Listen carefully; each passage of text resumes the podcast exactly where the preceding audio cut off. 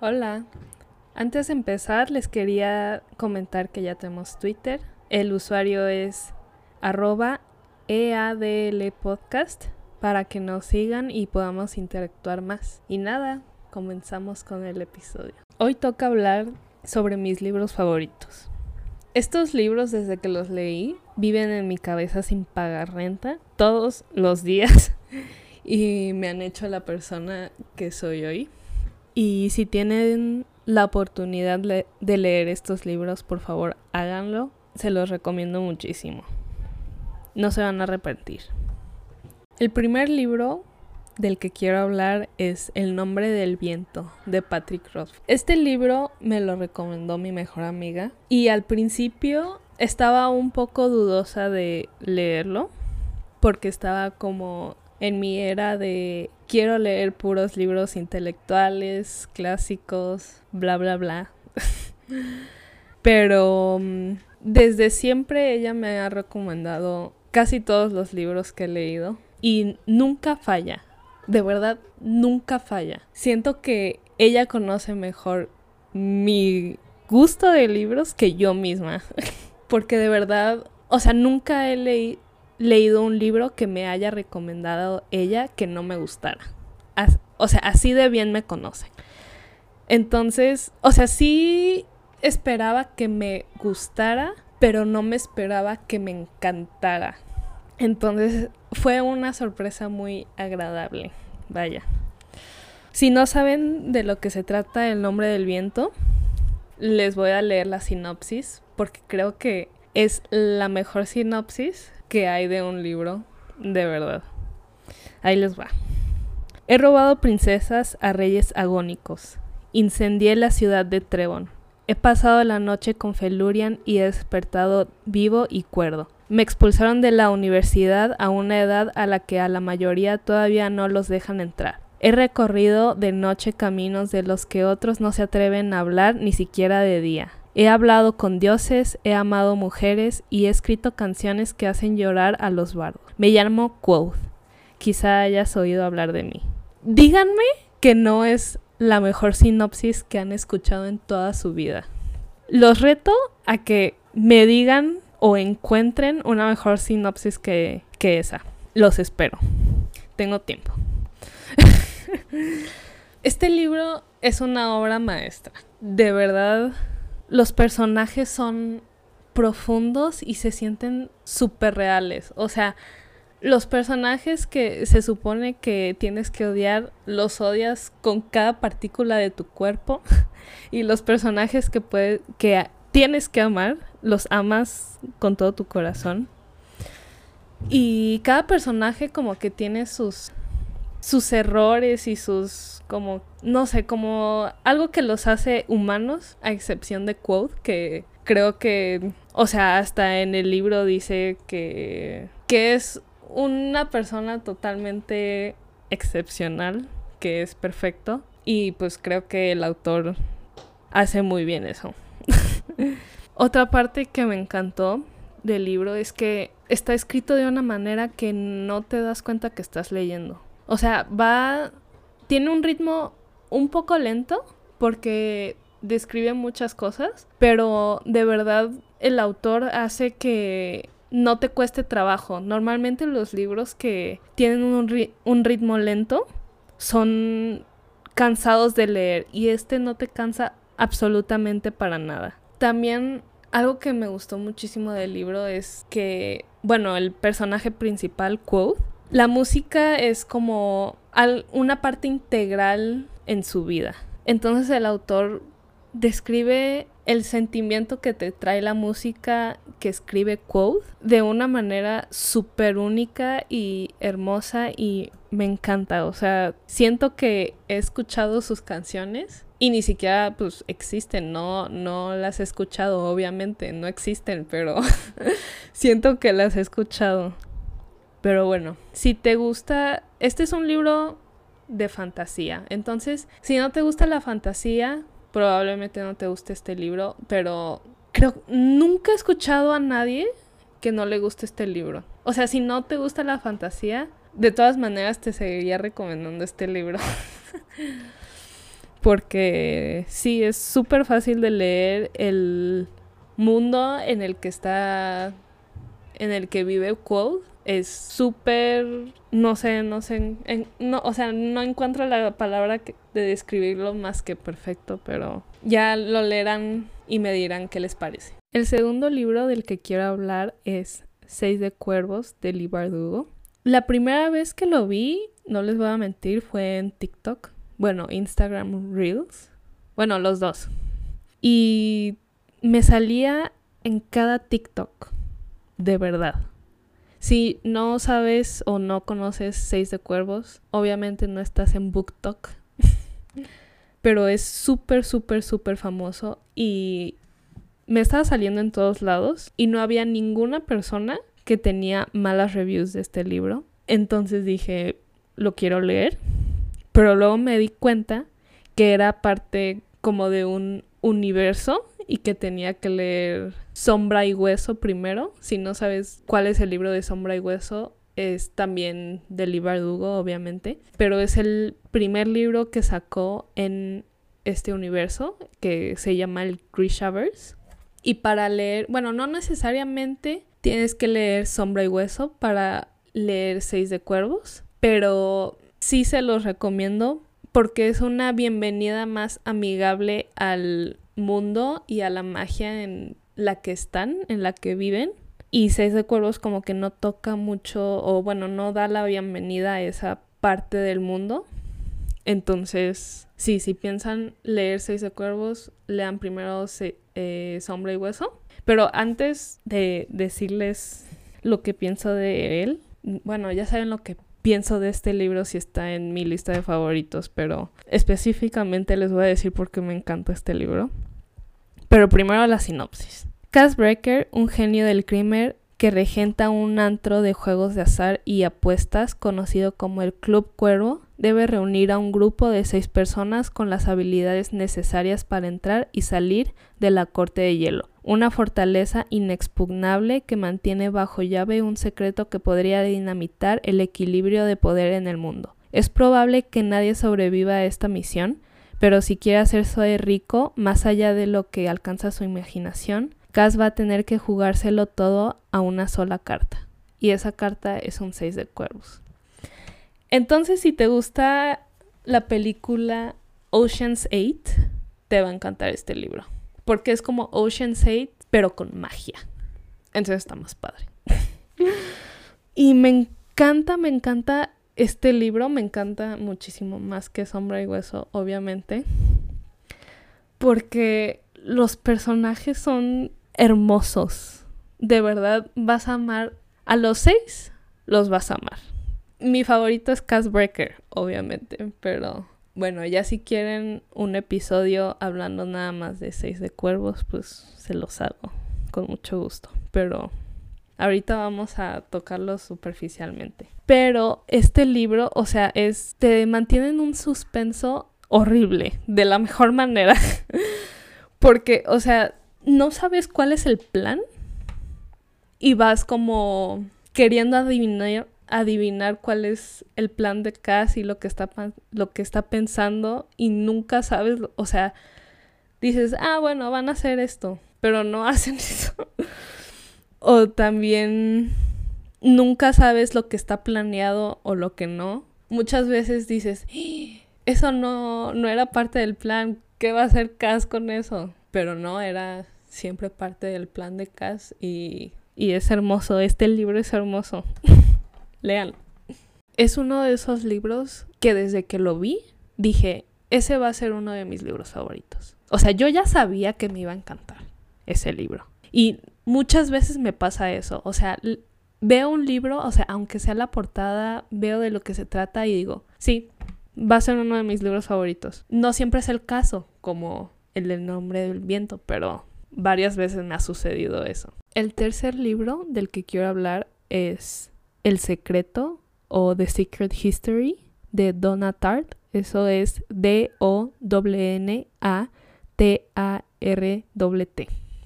Este libro les va a recordar mucho, o bueno, a mí me recuerda mucho a la película Dead Poets Society. la, ciudad, la Sociedad de los Poetas Muertos. Si te gusta esa película, te va a encantar este libro. Es básicamente la película, pero con un toque de suspenso y es un poco más oscuro, hay que admitirlo.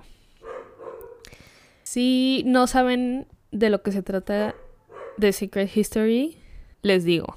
La vida no es fácil en un college de Nueva Inglaterra si eres un chico modesto y falto de afecto que llega de California, y Richard Papen lo sabe. Por eso agradece que lo admitan en un pequeño grupo de cinco estudiantes capitaneados por un profesor de literatura clásica con mucho carisma y pocos escrúpulos. Los chicos sueltan comentarios en griego y se ríen de la ingenuidad y la torpeza de los demás, pero bien mirado se pasan el día bebiendo y engullendo pastillas, hasta que un mal día de lo que parecían chiquilladas se convierten en asuntos donde la muerte tiene algo que decir. Es entonces cuando Richard y su pandilla descubren que descubren qué difícil es vivir sin máscaras y qué fácil es matar sin remordimientos. Este libro es una obra de arte en el suspenso. Porque desde la primera página ya sabemos lo que va a pasar. Pero aún así la autora como que nos tiene ahí pegados. O bueno, a mí me tuvo pegada preguntándome qué va a pasar después durante todo el libro. O sea, el suspenso es hermoso. También si hay mucho muchas referencias de mitología griega. Y a mí me encanta la mitología griega. Entonces, yo creo que es una razón más para que amara este libro. Y siento que, o sea, cuando lo leí, lo he leído una vez, nada más. Pero siento que, o sea, para entenderlo bien, bien, lo tienes que leer varias veces. O sea, porque es de esos libros que como que siento que si lo vuelvo a leer, voy a encontrar cosas nuevas o cosas de las que no me di cuenta cuando, primeramente, cuando lo leí. Entonces, sí, y cuando lo acabé, yo dije, o sea, ¿qué acabo de leer? Y estuve pensando en él durante todos los días, como por un mes. O sea, de verdad no lo podía sacar de mi cabeza. O sea, es, es como Dead Poet Society, de verdad, pero depresivo. Pero de la mejor manera. Bueno, es que a mí me gustan los libros depresivos, entonces como que sí, me gusta.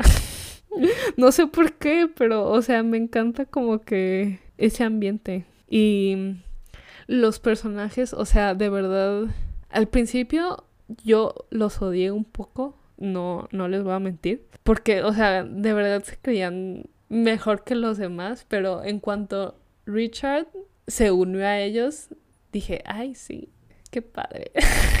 Ser como a ellos, sí. O sea, cuando no estaba en su grupito, los odiaba, pero, ah, ¿quiero estar en su grupito? Claro que sí. También este libro tiene un ritmo muy lento y no, o sea, de verdad, no es como el nombre del viento que es lento, pero como que tiene, tiene su ritmito. No, este es lento, lento, lento. Y es un libro que tienes que leer con paciencia, que tienes que leerlo con atención, que tienes que subrayar cosas, porque cualquier cosita es súper, súper importante. Y tiene unas frases muy, muy buenas. De hecho, les voy a leer una que me encanta. I am nothing in my soul if not obsessive. O sea, no soy nada en mi alma sino obsesivo. Entonces, ¡ah!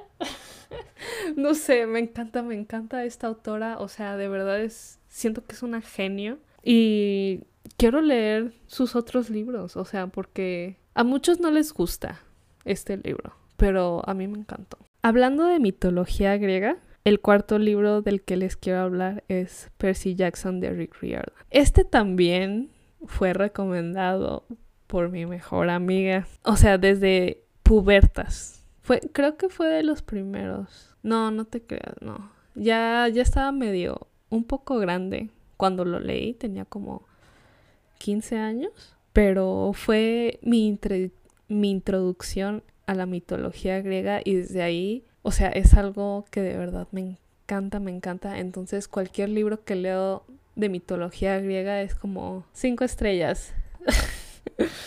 Entonces, sí. Percy Jackson es un clásico, es para niños, obviamente, pero sigue siendo uno de mis favoritos hasta el día de hoy porque de verdad eh, fue uno de los libros que empezó como mi obsesión por leer. Entonces, sí. Si no saben de lo que se trata Percy Jackson, otra vez les leo la sinopsis. ¿Qué pasaría si un día descubrieras que en realidad eres hijo de un dios griego que debe cumplir una misión secreta? Pues eso es lo que le sucede a Percy Jackson, que a partir de ese momento se dispone a vivir los acontecimientos más emocionantes de su vida. Expulsado de seis colegios, Percy padece dislexia y dificultades para concentrarse, o al menos esa es la versión oficial. Objeto de burlas por inventarse historias fantásticas, ni siquiera él mismo acaba de creérselas hasta el día que los dioses del Olimpo le revelan la verdad. Percy es nada nada menos que un semidios, es decir, el hijo de un dios y una mortal, y como tal ha de descubrir quién ha robado el rayo de Zeus y así evitar que estalle una guerra entre los dioses. Para cumplir la misión, contará con la ayuda de sus amigos Grover, un joven satiro, y Annabeth, hija de Atenea. Esta es la sinopsis del primer libro, pero, o sea, lo del principio es básicamente de lo que se trata la saga, ¿no? Y sí, he leído este libro yo creo que como unas tres veces, que normalmente no releo libros, pero los que releo es porque de verdad me encantaron. Y de hecho, quiero volver a leerlo o quiero volver a leer la saga antes de que salga la serie. Porque así soy yo. Y sí, o sea, cada libro que saca Rick Riordan no me importa si es si no es tan bueno como la saga principal, le voy a poner cinco estrellas. Porque les, o sea, les tengo un cariño a esos personajes que, no sé, como que me han acompañado toda la vida y me han visto crecer. Ay, no. Suena súper cursi, ya lo sé, pero, pero bueno, eso es lo que Percy Jackson significa para mí. El siguiente libro, el quinto libro, también es de mitología griega y se llama La canción de Aquiles, de Madeline Miller se vuelve a contar otra vez el mito de Aquiles. Si no saben quién es Aquiles, es un héroe de la mitología griega que peleó en la batalla de Troya. Y de hecho hicieron una película que se llama Troya con Brad Pitt como Aquiles y nada que ver. Esa película está históricamente toda mal, pero bueno. Si quieren saber la historia verdadera, lean este libro bueno, según yo es la historia verdadera. Ya si algún historiador está escuchando esto y me dice, no, no es la historia verdadera, pues, pues bueno, no importa, a mí me gustó. y mm, si no están familiarizados con, la, con el mito de Aquiles, les leo la sinopsis. Aquiles, el mejor de todos los griegos, hijo de la cruel diosa del mar Tetis y del legendario rey Pelio es fuerte, rápido y hermoso, irresistible para todos los que lo conocen. Patroclo es un joven príncipe torpe exiliado de su tierra natal después de un acto de violencia impactante. Reunidos por casualidad, forjan un vínculo inseparable a pesar de arriesgarse a la ira de los dioses. Son entrenados por el centauro Quirón en las artes de la guerra y la medicina, pero cuando llega la noticia de que Helena de Esparta ha sido secuestrada, todos los héroes de Grecia son llamados a poner sitio a Troya en su nombre. Seducido por la promesa de un destino glorioso, Aquiles se une a su causa, y Patroclo, dividido entre el amor y el miedo por su amigo, lo sigue. Pocos saben que el cruel destino los pondrá a prueba como nunca antes y exigirá un terrible sacrificio. Este es uno de los libros que lo vi y dije, sí, ese va a ser uno de mis libros favoritos, igual que Seis de Cuervos tuve, o sea, lo vi y dije, ese libro es para mí, ese libro me va a encantar y no me equivoqué. Madeline Miller es una escritora fantástica, o sea, es súper, súper talentosa. Este libro, de verdad, cada página, o sea, yo quería llorar de lo hermoso que era. Dije que es que cómo alguien puede escribir tan hermoso, de verdad. Y, o sea, cómo describe las cosas, cómo... El libro está narrado en primera persona, es desde la perspectiva de Patroclo. Y cómo describe, o sea, lo que siente, lo que piensa, cómo ve a Aquiles, es como, wow. O sea, me... Nunca había leído un libro así, la verdad. Con ese tipo de escritura tan simple, pero hermosa a la vez. Y de hecho ya sabía cómo iba a terminar el libro, o sea, porque sí estaba familiarizada con, con la con el mito de Aquiles, pero aún así, o sea, como que no sé, o sea, me pegó de todas maneras, fue como, o sea, no no me lo esperaba, como que estaba tan embargada en la historia, o sea, como tan metida en la historia que, o sea, como que ni me di cuenta cuando lo acabé. Creo que yo lo acabé como en un día, dos días. Entonces sí, buenísimo. Y de hecho, después de ese leí Circe, que también es de Madeline Miller. También, o sea, hermosa escritura. No tan bueno como la canción de Aquiles, pero sí, o sea, Madeline Miller es súper, súper, súper talentosa. Y podría leer su, su lista de del súper. Siguiente libro es Call Me By Your Name o Llámame por tu nombre de Andre Asiman. No sé cómo se pronuncia su nombre, perdón si lo estoy pronunciando mal, muy probablemente sí, pero no sé pronunciarlo. Pero este libro, de verdad, creo que es de los libros más hermosos que he leído. O sea, la escritura es también súper, súper poética. Cada frase, cada oración, la, o sea, la quiere subrayar porque es como, dice cosas o explica cosas de una manera hermosa y poética y me encanta, me encanta, me encanta. Si no saben, si no han escuchado, mejor dicho, de Call Me By Your Name o les suena Call Me By Your Name, es una película que tuvo mucho, bueno, o sea, obviamente el libro salió primero y la película es una adaptación, pero la película tuvo mucho éxito Timothy Chalamet es el protagonista, o sea, sale como Helio. Y de hecho fue nominado a un Oscar. Y si has visto la película es hermosa. O sea, me encanta, me encanta la película, pero el libro es 10 veces más hermoso. Si no están familiarizados con Call Me By Your Name, les leo de lo que se trata. Llámame por tu nombre es la historia de un romance repentino y poderoso que florece entre un adolescente y un huésped de verano en la mansión de sus padres junto a un acantilado en la Riviera italiana. Sin estar preparados para las consecuencias de su atracción, al principio cada uno finge indiferencia, pero durante las inquietas semanas de verano que siguen implacantes, implacables corrientes enterradas de obsesión y miedo, fascinación y deseo, intensifican su pasión mientras prueban el terreno cargado entre ellos. Lo que brota de lo más profundo de sus espíritus es un romance de apenas seis semanas de duración y una experiencia que los marca para toda la vida, porque lo que los dos descubren en la Riviera y durante una noche sofocante en Roma es lo único que ambos ya temen que nunca volverán a encontrar, intimidad. El final de este libro, de verdad, si ya han visto la película, pues saben cómo termina. Pero tiene un final diferente en el libro que no me lo esperaba. Y es, o sea, las últimas páginas son llorar a todo lo que da. Lloré un poquito, lo voy a admitir, pero es para que llores a mares. me encanta, me encanta este libro. Es el libro perfecto para leer en la playa. O si eres afortunado y estás en Italia en una playa, tienes que leer este libro. El siguiente libro es Harry Potter de J.K. Rowling.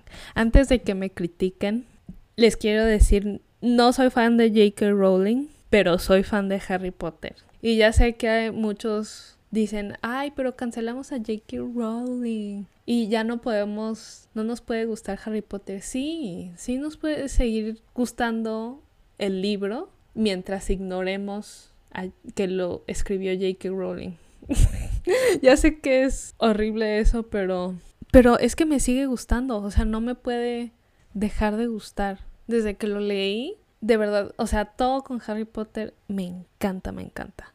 No les voy a decir de lo que se trata, porque si hasta este momento no sabes de lo que se trata Harry Potter, neta no sé qué decirte. O sea, yo creo que has de estar viviendo abajo de una roca o no sé.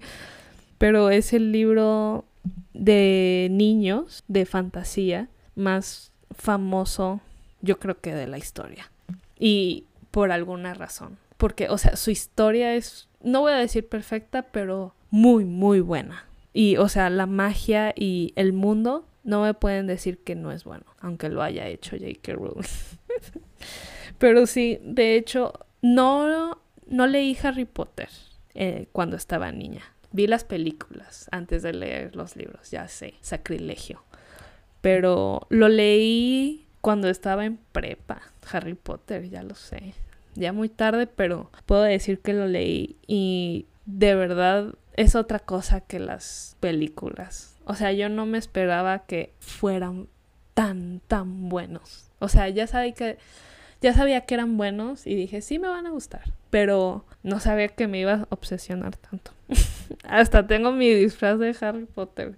Y ni siquiera. No, y no soy de las que se pone disfraces y arman disfraces y les encanta disfrazarse. Tengo el disfraz porque me gusta Harry Potter y porque, pues, o sea, necesitas un disfraz. O sea, ¿qué haces si te invitan a una fiesta de disfraces y andar ahí a la carrera encontrando disfraz? No. Bueno, pero ya nos, nos desviamos del tema. Pero sí, es que Harry Potter es un clásico y no, no puedo, no puede no gustarme. Lo siento por las personas que se han sentido ofendidas, pero me sigue gustando. No me gusta el libro que salgo, el que es una es una obra de teatro, ese no me gusta, pero Harry Potter, la saga es muy, muy buena. Y siento que algún día todo el mundo la debería de, de leer, independientemente de cuántos años tengan, si tienen 10 años o si tienen 60. O sea, siento que es algo que todo el mundo debería de leer. Y pues sí, Harry Potter. El último libro del que les voy a hablar es un clásico, es Frankenstein de Mary Shelley. Y este es de mis clásicos favoritos. Obviamente otros clásicos que me encantan es Orgullo y Prejuicio y Emma de Jane Austen, pero creo que este me hizo ver a la sociedad de una manera muy muy diferente. Muchos piensan ahora que Frankenstein es el monstruo de la historia, o sea que el nombre del monstruo es Frankenstein, pero realmente Frankenstein es el doctor creó al monstruo. El monstruo realmente no, no tiene nombre, o bueno, él se pone nombre, se pone el nombre de Adam, de como Adán y Eva. Y sí, o sea, al leer este libro, como que yo dije, ah, pues Frankenstein, pues es el monstruo Frankenstein, no sé qué. Pero me di cuenta que no sé si la sociedad o Hollywood o quien sea no le hizo justicia al monstruo. Porque todos sabemos que el monstruo es como el malo de la historia y mató a mucha gente y todo, pero cuando lees el libro realmente dices, ¿fue el monstruo o Adam el malo de la historia? Y les voy a leer la sinopsis para que se den una idea. Tras la prematura muerte de su madre, Víctor Frankenstein se obsesiona con vencer la muerte. Decide entonces estudiar medicina y se interesa por los experimentos del profesor Waldman, que lo inspirarán para crear un monstruo de apariencia humana a partir de cadáveres. Entonces, al leer esta historia, como que no me esperaba el cambio o me sorprendió mucho que lo que yo creía de Frankenstein y de esta historia no era lo que realmente la autora escribió. Y no sé, me encantó, me encantó. Es un clásico que creo que todo el mundo debería de leer porque Hollywood lo cuenta de una manera tan errónea y se me hace súper cruel. Y sí, Mary Shelley es, bueno, era muy talentosa. Y creo que este libro lo escribió a los 19 años. Estaba súper chiquita. O sea, yo nunca podría escribir un libro así ahorita. Pero sí, buenísimo, buenísimo. Y también es un clásico, bueno, a mí se me hizo un clásico muy fácil de leer y muy entendible. O sea, el lenguaje buenísimo y la moraleja de la historia y el final también icónicos. Bueno, y con eso se acaba el episodio de hoy. Espero que les haya gustado. Si quieren compartirme sus opiniones, si han leído estos libros, qué les parece, si les gustan, si no les gustan. Y también mándenme un tweet diciéndome qué libros son sus favoritos. Me encantaría saber. Y también me pueden contestar la pregunta que está abajo de este episodio, contestándome que, cuáles son sus libros favoritos y pues nada, nos vemos en el siguiente episodio. Bye.